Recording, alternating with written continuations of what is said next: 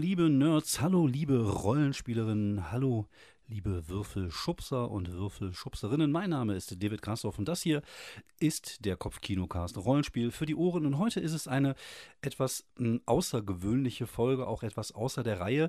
Und wenn ich ganz ehrlich sein darf, nehme ich diese Folge auch ein Stück weit mehr für mich als für euch auf. Es mag vielleicht ein wenig egoistisch klingen, aber ähm, ja, manchmal ist das so, ich muss manchmal auch über Dinge reden, um mir selber über Ideen klar zu werden. Und ähm, ja, wenn man gerade keinen Partner zur Hand hat, was macht man? Man schmeißt sein Podcaststudio an und ja, redet einfach und äh, guckt, was dabei rumkommt. Und das ist generell, was so Podcasten angeht, ja eh unser Motto so ein bisschen.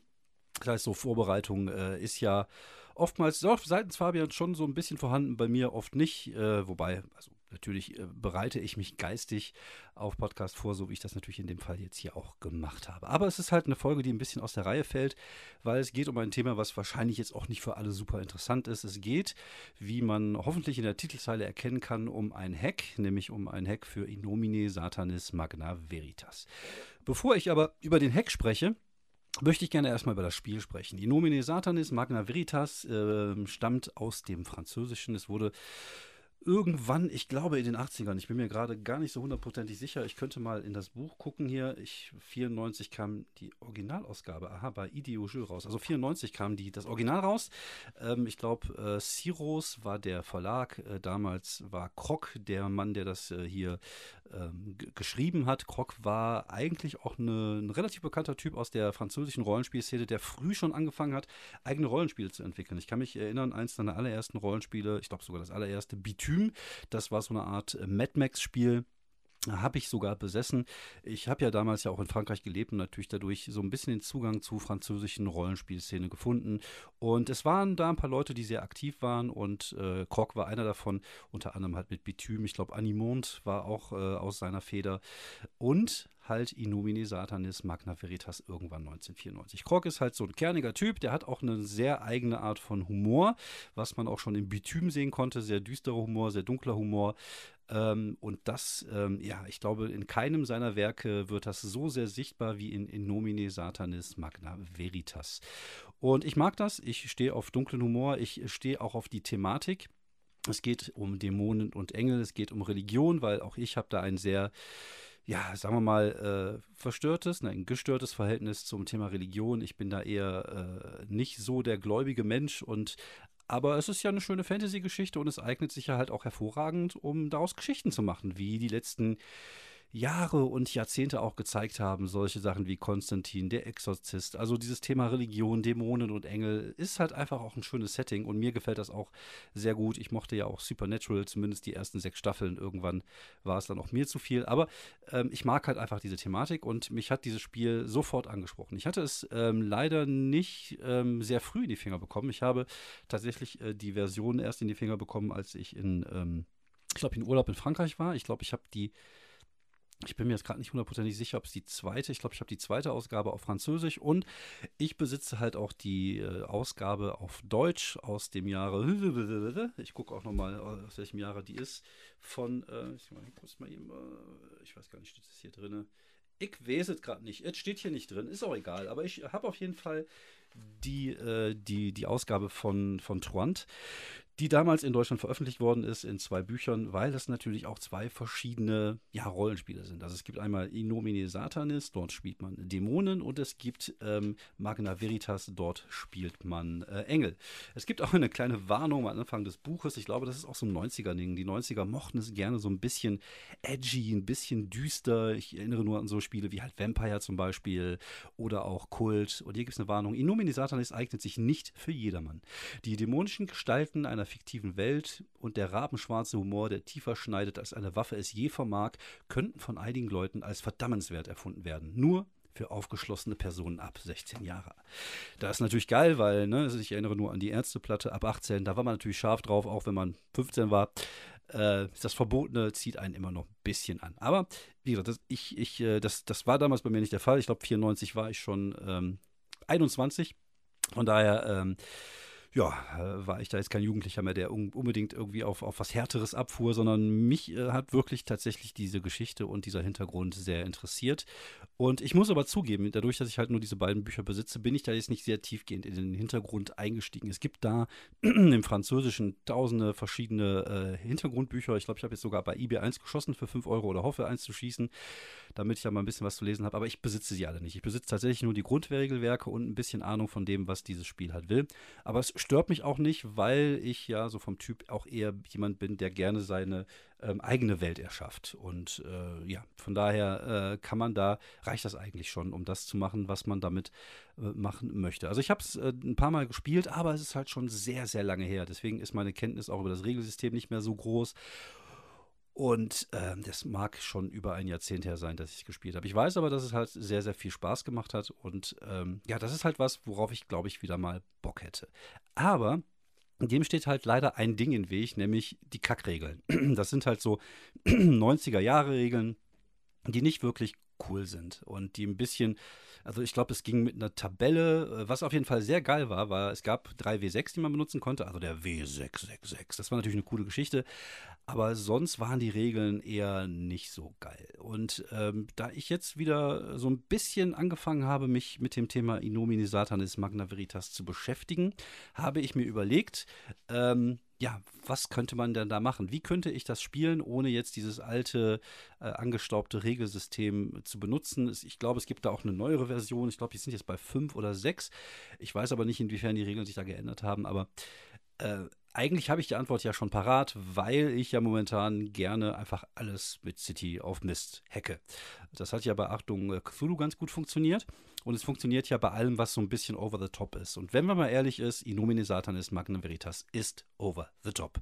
Nur um mal ganz kurz das Setting zusammenzufassen, man spielt entweder Engel oder Dämonen, die in Menschengestalt auf Erden rumwandeln. Also wenn ich mich recht erinnere, wie gesagt, lang, lang ist her, ist das so, dass Menschen sterben und man dann in dem Augenblick einen Dämon oder einen Dämon oder einen, einen Engel in diesen Menschen rein verpflanzt, sozusagen. Also, keine Ahnung, der Karl Uwe, 63, kriegt einen Herzinfarkt und wacht aber dann wieder auf. Und äh, aber er ist halt gar nicht mehr der Karl Uwe, sondern es ist jetzt äh, Malfas, der Dämon des Hungers oder was auch immer.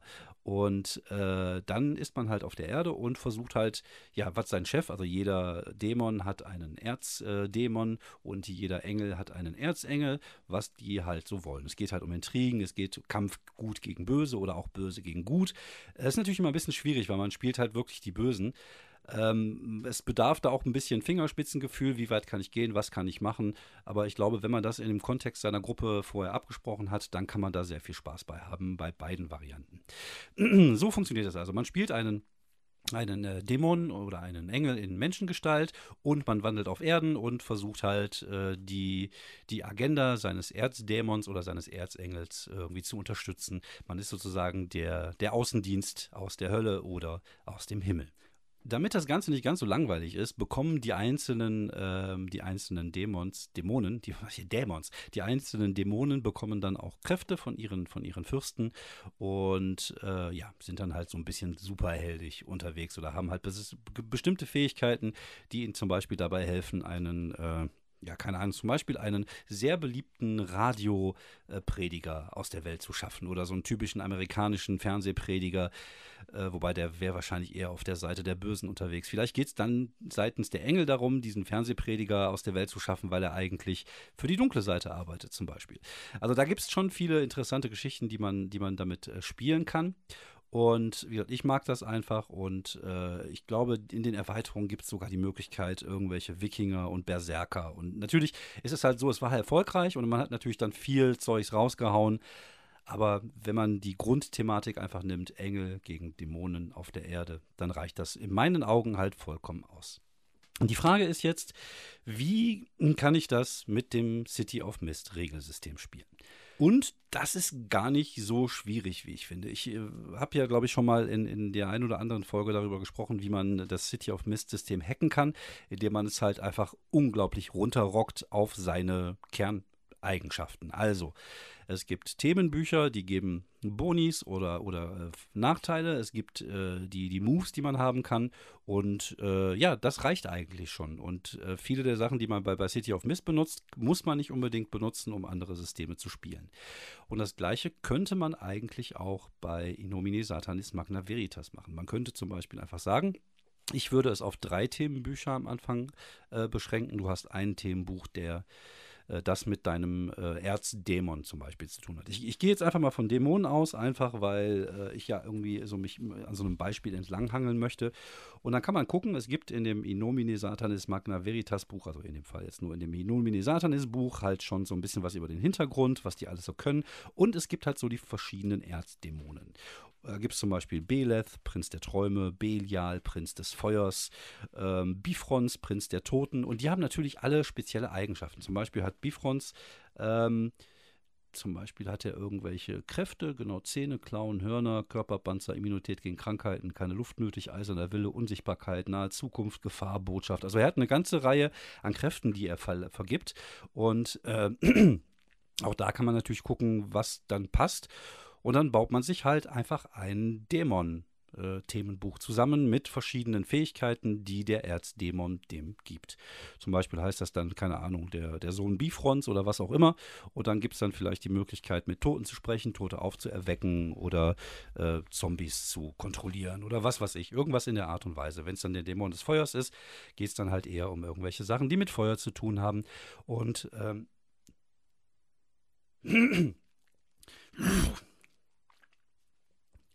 So lässt sich relativ leicht ein Themenbuch zusammenschrauben, der halt als Thema diesen Dämon oder den Erzengel hat, sozusagen das, das Fähigkeitenpaket des, äh, des Charakters äh, darstellt.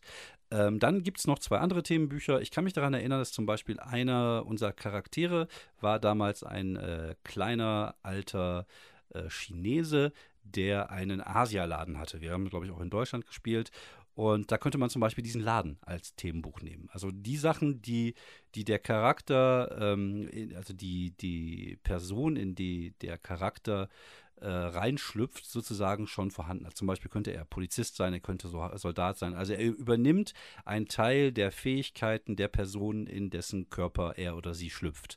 Und dann könnte man halt alles Mögliche machen. Es könnte ein Beruf sein. Oh, jetzt klingelt das Handy. Hervorragend. Ja, sowas passiert. Beim Podcast wird man halt auch gerne mal angerufen, damit man gleich irgendeinen Schrank durch die Gegend tragen kann. So, äh, ich habe keine Ahnung, wo ich jetzt gerade stecken geblieben war, aber das Thema ist halt, man kann die Fähigkeiten und die Dinge, die ein Charakter ja schon hat, dann einfach übernehmen und zwei Themenbücher draus machen. Man könnte einen Beruf machen, also auch die Sachen, die man bei City of Mist findet, kann man da ähm, ja einfach nehmen, Ereignisse oder was auch immer Irgendwas, was halt ganz gut zu dem Charakter passt. Dann hat man also zwei normale Themenbücher, zwei mundane Themenbücher und ein äh, Dämonenthemenbuch. Man kann ja hinterher dann überlegen, bei einer Steigerung, äh, ob man das ähnlich macht wie bei City of Mist, dass der Dämon so nach und nach immer mehr die Kontrolle übernimmt. Das bedeutet, dass man dann eine weltliche wegnimmt und dafür eine neue dämonische mit reinnimmt. Oder man macht das anders, dass man einfach sagt, man bekommt noch eine dämonische, ein, dämonisches Themenbuch dazu. Die haben natürlich die Tags, die Tags geben Bonis oder die Nachteile geben dir halt die Möglichkeit, ja, halt coole Szenen zu spielen oder deinen Charakter halt irgendwann mal zu verbessern. So einfach kann es eigentlich sein. Also ich glaube, viel mehr braucht man da eigentlich auch nicht, äh, was die Themenbücher angeht. Was die Moves angeht, ähm, das ist halt so ein bisschen die Frage, ob man mit den Moves auskommt, die es dort gibt. Ich glaube, City of Mist ist in der Hinsicht ja nicht viel anders als Inomine Satanis Magna Veritas, weil es geht ja da eher darum, dass man ja äh, Avatare in sich hat von verschiedenen Legenden und äh, man kann auch da natürlich Dämonen oder Engel drin haben. Und äh, auch das hört sich komisch an, aber da kann man natürlich, äh, da ist natürlich Inomine Satanis Magna Veritas nicht wirklich weit von dem Konzept von City of Mist. Das bedeutet, viele der Sachen kann man einfach übernehmen. Äh, inwiefern das natürlich in das Investigative geht, wie zum Beispiel ähm, bei City of Mist, ist halt die Frage. Und da ist halt die Frage, ob man da vielleicht, äh, ob man diese Art von von, von von Sachen dann einfach ein bisschen vereinfachen kann, indem man irgendwie vielleicht einen Move in einem anderen Spiel übernimmt, wie Gefahren erkennen oder was auch immer. Ich glaube, ein, ein cooler Move wäre auf jeden Fall noch ähm, irgendwas, wie man seinen, äh, seinen Erzdämonen oder seinen Erzengeln aufrufen kann. Das ist halt so eine Art sowas wie, wie Give All You Have bei, bei City of Mist. Das ist halt so ein Übermove, den man dann einfach mal am Ende einer Kampagne raushaut, weil man halt die Hilfe seines, seines Obermods oder seiner Obermodsin braucht. Ähm, ich denke, sonst kann man mit den Moves eigentlich ganz gut arbeiten. Auch da gibt es natürlich die Möglichkeit, einfach mal zu gucken, was gibt es. Es gibt ja auch in dem äh, Shadows und Showdown, äh, soweit ich weiß, ein paar Zusatzmoves, also so ein paar Additional Moves, die man, wo man äh, seinen Charakter mit verbessern kann. Vielleicht findet man da noch das ein oder andere Interessante, das man benutzen kann. Aber sonst würde ich einfach sagen, funktioniert es ganz gut mit den Moves. Ähm, eine Sache, die ich mir überlegt habe, die tatsächlich eher ein Gedanke ist, weil ich weiß nicht, ob es so funktioniert, wäre ähm, die Idee, diesen W666 mit reinzunehmen. Weil ich finde das eigentlich eine coole Idee. Ich kann mich daran erinnern, wie wir mal äh, Satan aufgerufen haben bei einer, bei einer Runde. Ich glaube, das hatten wir hier so, so schon mal erzählt.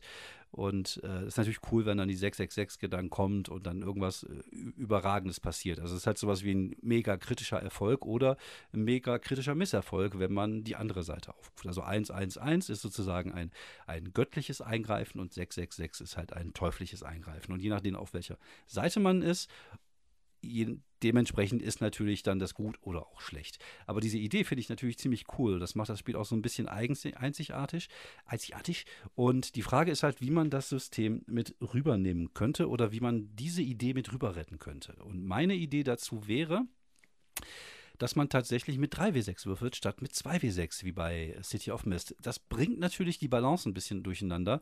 Und ich habe letztens auch mal überlegt, wie, wie, wie man das so würfeltechnisch machen könnte, weil äh, es natürlich dann auch andere äh, Wahrscheinlichkeiten gibt. Ich bin jetzt kein großartiger Mathematiker. Bei Mathematik ist es halt meistens so, dass mein Gehirn eigentlich so aus Selbstschutz sich einfach irgendwann ausschaltet nach zweieinhalb Sekunden. Ich habe mir jetzt einfach mal überlegt und ich glaube, das ist einfach mal testenswert, dass man sagt, bei 3W6, wo es eine, wo es irgendwo sich zwischen 3 und 18 bewegt, wäre 3 bis 10 ein Misserfolg, äh, 11 bis 14 ein Teilerfolg und 15 bis 18 ein ganzer Erfolg. Das bedeutet, man bewegt sich bei 8 für einen Misserfolg, also es gibt acht Möglichkeiten einen Misserfolg, vier eines Teilerfolgs und vier eines ganzen Erfolgs. Und es entspricht so ein bisschen die Wahrscheinlichkeit von, äh, von City of Mist, wo es ja, glaube ich, 633 ist. Ich habe keine Ahnung, ob das statistisch das gleiche ist. Ich vermute einfach nicht und ich bin auch, wie gesagt, da kein, kein, Typ, der sich damit auskennt und der sich jetzt hinsetzt und das irgendwie vers versucht, irgendwie rauszupaldowern. Ich bin dann jemand, der versucht, das einfach mal am Spieltisch zu bringen und mal zu gucken, wie das funktioniert. Das Problem ist natürlich, dass aber jetzt die Tags natürlich wesentlich äh, schwächer sind, weil sie einen Bonus von 1 geben. Und da man sowieso nur drei Themenbücher hat, hat man vermutlich auch weniger Tags. Deswegen meine Idee zu sagen, dass jeder Tag, also jeder Stärkemerkmal, plus 2 gibt. Das bedeutet, wenn ich jetzt ein Schloss knacken möchte und ich habe Schlösserknacken als besondere Fähigkeit, weil mein Charakter Dieb ist, äh, dann kriegt man halt plus 2 auf den Wurf. Dann kommt man auf maximal, also ich würde sagen, dass man dann begrenzt, dass man einfach sagt, okay, wir begrenzen das auf maximal drei Tags, was aber auch okay ist, wenn man drei Themenbücher nur hat. Oder vielleicht, wenn man dann irgendwann mal ein höher leveliger ist, dann vielleicht vier Themenbücher, dann kommt man auf maximal plus sechs. Das bedeutet, es gibt immer noch eine minimale Chance, dass man es verkackt. Wenn man drei würfelt, dann, äh, gut, drei Einsen äh, ist natürlich dann auch schon wieder so ein Ding, weil ich würde es jetzt schon so gerne machen, dass die drei Einsen dann halt entweder ein komplett kritischer Patzer oder ein total kritischer Erfolg sind, bei je nachdem, auf, welchem, auf welcher Seite man ist. Aber ich sag mal, es gibt immer noch die Möglichkeit, es halt einfach zu verkacken. Die ist halt sehr gering, aber es gibt halt die Möglichkeit. Aber das ist ja bei City of Mist auch nicht anders. Wenn ich bei City of Mist einen äh, Bonus von plus drei oder plus vier teilweise habe, dann äh, ja, muss ich, glaube ich, äh, nur eine 3 würfeln, um auf eine 7 zu kommen und schon Teilerfolg zu haben. Also das heißt, es entspricht so Pi mal Daumen vom Gefühl her, würde ich sagen, der, der, der, der dieser Geschichte. Und diese Idee halt einfach zu sagen, dass man sagt, bei drei Einsen kommt ein, ein, kommt ein göttlicher Eingriff, dass dir entweder was Positives oder was Negatives bringt oder bei 666 gibt es halt satanisches Eingreifen. Finde ich, glaube ich, eine coole Idee und finde ich, finde ich fluffig. Finde ich äh, tatsächlich was, was dem Ganzen ein bisschen Spielvergnügen drauf hat. Ist natürlich kacke, wenn man drei Sechsten würfelt als, als, äh, als Krieger des Lichts weil man dann denkt, wow, ich habe drei Sechsen gewürfelt, aber trotzdem verkackt.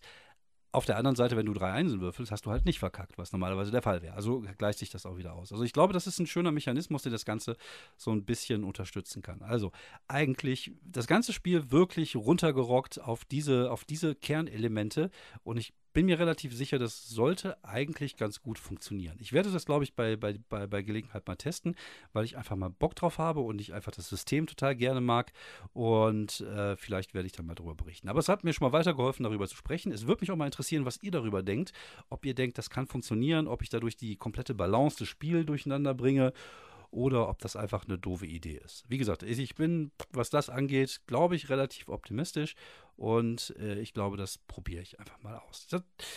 So, das war es eigentlich schon. Wie gesagt, ich wollte einfach mal drüber reden. Eure Meinung interessiert mich da total gut, äh, total gut. Äh, interessiert mich da, also wenn ihr da irgendwie eine Meinung zu habt, dann könnt ihr das gerne mal äh, loswerden auf den, auf den äh, Kanälen, die es dafür auch gibt. Sonst geht es nächste Woche weiter. Wir nehmen mit Fabian wieder ein paar Folgen auf. Wir werden über Hong Kong Story sprechen, über New Hong Kong Story. Das ist ein Spiel, wo man äh, diese äh, Sachen wie Tiger and Dragon oder, oder Hardboiled oder Kung-Fu-Hustle äh, nachspielen kann, sozusagen halt diese, diese ganzen chinesischen Filme. Und äh, dann gucken wir mal weiter. Es kommen auf jeden Fall noch ein paar Folgen. Ich äh, bin gerade dabei, den guten Herrn Moritz Melem mal an die Angel zu holen, damit wir uns ein bisschen über OSR unterhalten können. Und ja, mal gucken. Also ich glaube, es wird auch in den nächsten Wochen wieder hier viel passieren. Wir werden auch versuchen, die Tage mal Troubleshooters zu spielen. Und vielleicht spielen wir irgendwann auch mal Inomini Satanis Magna Veritas mit einem City of Mist Hack und nehmen das einfach mal auf. Das wäre doch klasse, oder? Okay, das war's von mir. Vielen Dank fürs Zuhören. Ich muss jetzt gleich einen Schrank durch die Gegend schleppen. Ich wünsche euch noch einen schönen Tag und äh, hoffentlich auf bald. Bis die Tage. Bleibt gesund. Ciao.